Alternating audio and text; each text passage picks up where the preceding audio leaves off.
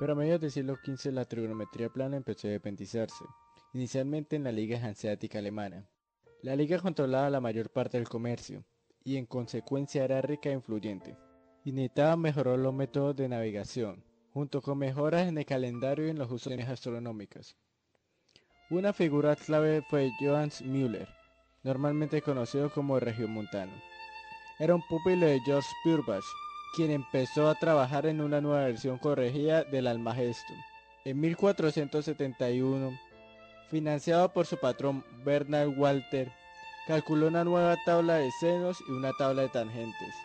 Otros matemáticos destacados de los siglos XV y XVI calcularon sus propias tablas trigonométricas, con frecuencia de una extraordinaria precisión. George Joachim Ritticus calculó senos para un círculo de radio 10 a la 15 para todos los múltiplos de un segundo de arco. Enunció la ley de los senos para triángulos esféricos. Enunció la ley de los senos para triángulos esféricos, donde seno de A minúscula sobre seno de A mayúscula es igual a seno de B minúscula sobre seno de B mayúscula igual a seno de C minúscula sobre seno de C mayúscula. Y la ley de los cosenos, donde el coseno de A minúscula es igual al producto del coseno de minúscula por el coseno de C minúscula más el producto del seno de B minúscula por el seno de C minúscula por el coseno de A mayúscula. En su De Triangulis, escrito entre 1462 y 1463, pero no publicado hasta 1533. Aquí, A mayúscula B mayúscula y C mayúscula son los ángulos del triángulo y A minúscula, B minúscula y C minúscula son sus lados, medidos por los ángulos que terminan en el centro de la esfera. Vieta escribió ampliamente sobre trigonometría, siendo su primer libro sobre el tema el Canon Mathematicus de 1579. Recogió y sistematizó varios métodos para resolver triángulos, calcular todos los lados y ángulos a partir de un subconjunto de información. Inventó nuevas identidades trigonométricas, entre ellas algunas interesantes expresiones para senos y cosenos de múltiplos enteros de teta en términos del seno y el coseno de teta. Logaritmos. El segundo tema de este capítulo es una de las funciones más importantes de matemáticas, el logaritmo, expresado como log x. Inicialmente el logaritmo era importante porque satisface la ecuación. Logaritmo xy es igual a logaritmo de x más logaritmo de y. Y por consiguiente puede utilizarse para convertir multiplicaciones cuyo cálculo es engorroso en sumas que son más fáciles y más rápidas. Para multiplicar dos números x e y se forman primero sus logaritmos se suman y luego se encuentra el número que tiene dicha suma como logaritmo, su antilogaritmo. Este número es el producto XY. Una vez que los matemáticos hubieran calculado tablas de logaritmos, estas podían ser utilizadas por cualquiera que comprendiera el método.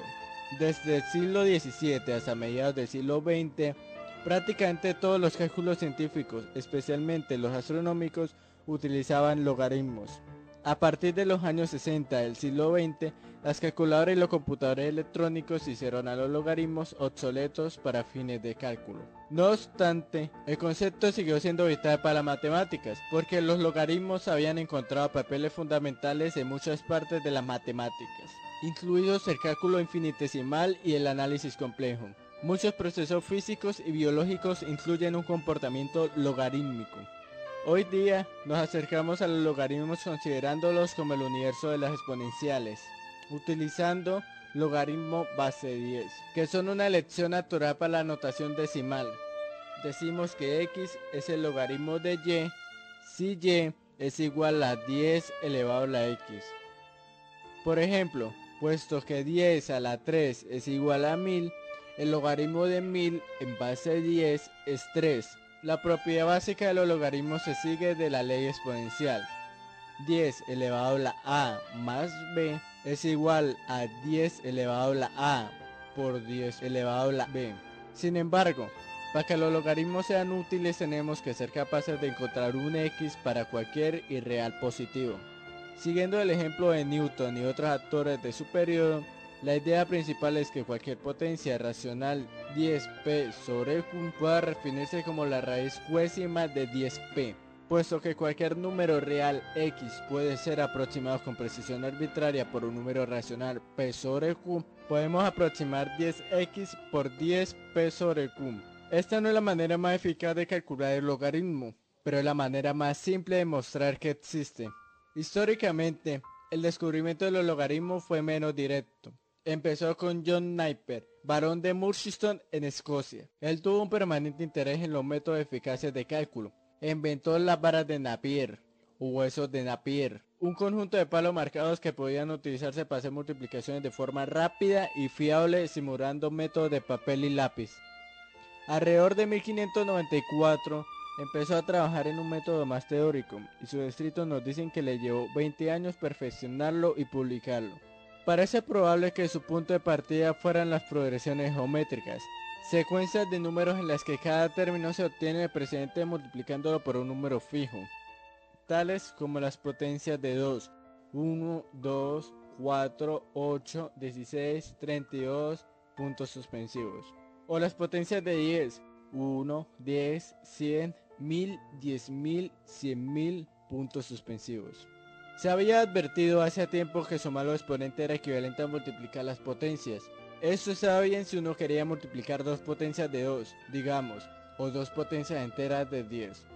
Pero había grandes huecos entre esos números, y las potencias de 2 o 10 no parecían servir de mucho cuando se trata de problemas como 57.681 por 29.443, pongamos por caso. En esto entra en juego la trigonometría plana. Hoy en día la trigonometría se desarrolla primero en el plano, donde la geometría es más simple y los principios básicos son más fáciles de captar. Es curioso cuán a menudo nuevas ideas matemáticas se desarrollan inicialmente en un contexto complicado, y las simplicidades subyacentes emergen mucho después. Existe una ley de senos y una ley de cosenos para triángulos planos, y vale la pena hacer una pequeña digresión para explicarlas. Consideremos un triángulo plano con ángulos A, B, C y lados A, B, C. Ahora la ley de los senos toma la fórmula lado A sobre seno del ángulo A es igual al lado B sobre seno del ángulo B y esto es igual al lado C sobre seno de ángulo C. Y la ley de los cosenos es lado A al cuadrado es igual a lado B al cuadrado más lado C al cuadrado menos dos veces lado B por lado C por el coseno del ángulo A, con fórmulas similares que incluyen los otros ángulos. Podemos utilizar la ley de los cosenos para encontrar los ángulos de un triángulo a partir de sus lados. Logaritmos neperianos. Mientras el buen varón estaba trabajando para llenar de algún modo los huecos en las progresiones geométricas, el médico de rey Jacobo VI de Escocia, James Rey, contó a Napier el descubrimiento que era de amplio uso en Dinamarca, con el extraño nombre de prostáferesis. Este se refería a cualquier proceso que convertía productos en sumas. El método principal en uso práctico se basaba en una forma descubierta por Vieta, seno de x más y sobre 2 por el coseno de x menos y sobre 2 y esto equivalía al seno de x más el seno de y juntos sobre 2. Si se exponía de tablas de senos y cosenos, se podía utilizar esa fórmula para convertir un producto en una suma. Era lioso, pero seguía siendo más rápido que multiplicar los números directamente. Napier captó la idea y encontró una mejor importante. Formó una serie geométrica con una razón común muy próxima a 1, es decir, en lugar de potencias de 2 o potencias de 10, habría que utilizar potencias de digamos 1, seguido de 9 ceros 1. El espaciado entre las potencias sucesivas de dicho número es muy pequeño, lo que acaba con esos modestos huecos. Por algún motivo, Napier escogió una razón ligeramente menor que 1, a saber 0, seguido de 7 ceros. Por eso su serie geométrica va hacia atrás desde un número grande a otros cada vez más pequeños. De hecho, él empezaba con 10 millones y luego lo multiplicaba por potencias sucesivas de 0, seguido de 7 ceros. Si escribimos nalog x para el logaritmo neperiano de x, este tiene la curiosa característica de que nalog 10 millones es igual a 0 y nalog 9.999.999 es igual a 1 y así sucesivamente. El logaritmo neperiano nalog x satisface la ecuación nalog 10 elevado a la 7 xy es igual a nalog x más nalog y. Eso puede utilizarse para el cálculo, porque es fácil multiplicar o dividir por una potencia de 10, pero no es elegante. No obstante, es mucho mejor que la fórmula trigonométrica de Vieta. Logaritmo de base 10. La siguiente mejora llegó cuando Henry Briggs, el primer catedrático de geometría de la Universidad de Oxford, visitó a Napier. Briggs sugirió reemplazar el concepto de Napier por uno más simple, el logaritmo en base 10. L es igual al logaritmo base 10 de x, que satisface la condición que x es igual a 10 elevado a L. Ahora, el logaritmo base 10 de xy es igual al logaritmo base 10 de x más el logaritmo base 10 de y. Y todo es fácil. Para encontrar x y se suman sus logaritmos y luego se encuentra el antilogaritmo de resultado. A este punto muchos se preguntarán para qué le serviría la trigonometría. El maestro Ptolomeo fue la base de todos los estudios del movimiento planetario anteriores al descubrimiento de Johannes Kepler de que las órbitas son elípticas. Los movimientos observados de un planeta son complicados debido al movimiento relativo de la Tierra, que no se había reconocido en la época de Ptolomeo, incluso si los planetas se movieran a una velocidad uniforme en círculos. El movimiento de la Tierra alrededor del Sol requería una combinación de dos movimientos circulares diferentes, y un modelo preciso tiene que ser decididamente más complicado. El esquema epiciclo de Ptolomeo combina movimientos circulares haciendo que el centro de un círculo dé vueltas en otro círculo. Este círculo puede a su vez moverse alrededor de un tercer círculo, y así sucesivamente. La geometría del movimiento circular uniforme implica de forma natural funciones trigonométricas, y los astrónomos posteriores las utilizaron para los cálculos de órbitas. Siguiendo con el tema, Napier murió antes de que estas ideas puedan difundirse era el año 1617 y su descripción de sus varas de cálculo radiología acaba de publicarse. Su método original para calcular el difícil logaritmo canonis constructivo apareció dos años después. Briggs asumió la tarea de calcular una tabla de algoritmos britsianos de base 10 o comunes. Lo hizo partiendo del logaritmo base 10 de 10, que era igual a 1 y tomando raíces cuadradas sucesivas. En 1617 publicó Logarimorum Chilias Prima, los logaritmos de los enteros del 1 a 1000, establecidos hasta 14 cifras decimales. Su aritmética logarítmica su Arithmetic logarítmica de 1624 tabulaba logaritmos comunes de números de 1 a 20.000 y de 90.000 a 100.000, también con 14 cifras. La idea creció como una bola de nieve. John Spader calculó logaritmos de funciones trigonométricas tales como logaritmo del seno x, publicados como nuevos logaritmos en 1619. El relojero suizo George Burgi publicó su propia obra sobre logaritmos en 1610 y es muy posible que tuviera la idea básica en 1588, mucho antes que Napier. Pero el desarrollo histórico de la matemática depende de lo que la gente publica, en el sentido original de hacer público. Y las ideas que permanecen en privado no tienen influencia en nadie más. Por ello, el crédito, probablemente con razón, tiene que ir a esas personas que ponen sus ideas en prensa, o al menos en cartas de amplia circulación. La excepción es la persona que pone las ideas de otros en prensa y da el crédito debido. Esto es inaceptable la letra E o el número Euler. Asociado con la versión de Napier de los logaritmos está uno de los números más importantes de matemáticas, ahora denotado por la letra E. Su valor es aproximadamente 2,7182 Aparece si tratamos de formar logaritmos partiendo de una serie geométrica cuya razón común es ligeramente mayor que 1. Esto lleva a la expresión, abro paréntesis, 1 más 1 sobre n, cierra paréntesis, elevado a la n, donde n es un entero muy grande, y cuanto valor se hace n, más se acerca la expresión a un número especial que denotamos por e. Esta forma sugiere que hay una base natural para los logaritmos, que no es 10 ni 2, sino e. El logaritmo natural de x es un número que satisface la condición x es igual al logaritmo base e de y. En las matemáticas actuales, el logaritmo natural se escribe y es igual al logaritmo de x. A veces la base e se hace explícita como y es igual al logaritmo base e de y, como y es igual al logaritmo base e de x. Pero esta notación está restringida básicamente a las matemáticas escolares, porque en ciencias y en matemática avanzada los únicos logaritmos de importancia son los logaritmos naturales. Los logaritmos en base 10 son mejores para los cálculos en notación decimal, pero los logaritmos naturales son fundamentales desde el punto de vista matemático.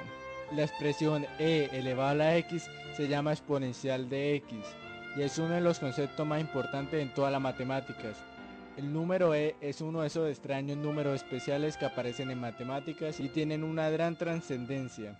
El más familiar de tales números es n. Estos dos son las puntas de un iceberg. Hay muchos otros. Presumiblemente son también los números especiales más importantes en la matemática actuales, porque afloran por todo el paisaje matemático. ¿Dónde estaríamos sin ellos? Sería difícil subestimar la duda que tenemos con aquellos individuos previsores que inventaron los logaritmos y la trigonometría y pasaron años de su vida calculando tediosamente las primeras tablas numéricas de tales cantidades. Sus esfuerzos prepararon el camino para una comprensión científica cuantitativa del mundo natural y permitieron la generalización de los viajes y el comercio al mejorar la navegación y la cartografía. Las técnicas básicas de topografía se basan en los cálculos trigonométricos. Incluso hoy, cuando los equipos utilizan láseres y los cálculos se hacen en un chip construido a medida, los conceptos que el láser y chip incorporan son descendientes directos de la trigonometría que intrigaba a los matemáticos de la India y Arabia antiguas. Los logaritmos hicieron posible que los matemáticos hicieran cálculos de forma rápida y exacta. 20 años de esfuerzo por parte de un matemático en un libro de tabla ahorraron decenas de miles, hombres, raya años de trabajo posterior. Entonces hizo posible realizar análisis científicos de que otra forma hubiera llevado demasiado tiempo, incluso sin computadores, utilizando solo papel y lápiz y el cerebro humano. La ciencia no podría haber avanzado sin alguno de esos métodos. Los beneficios de una idea tan simple han sido verdaderamente incalculables. Para terminar, ¿para qué nos sirve la trigonometría? La trigonometría es fundamental para la topografía, en escalas que van desde emplazamiento de construcciones hasta continentes. Es relativamente fácil medir ángulos con alta precisión, pero las distancias son mucho más difíciles, especialmente en un terreno abrupto. Por eso los topógrafos empiezan haciendo una medida cuidadosa de una longitud, la línea de base, es decir, la distancia entre los puntos concretos. Luego forma una red de triángulos y utilizan los ángulos medios más trigonometría para calcular los lados de estos triángulos. De este modo puede construirse un mapa, preciso de toda el área de interés. El proceso se conoce como triangulación. Para comprobar su precisión puede hacerse una segunda medida de distancia, una vez que la triangulación se ha completado. Su resultado sugería que la curvatura de la Tierra es menor en las latitudes australes que en las septentrionales. Una deducción sorprendente que fue verificada por medidas posteriores.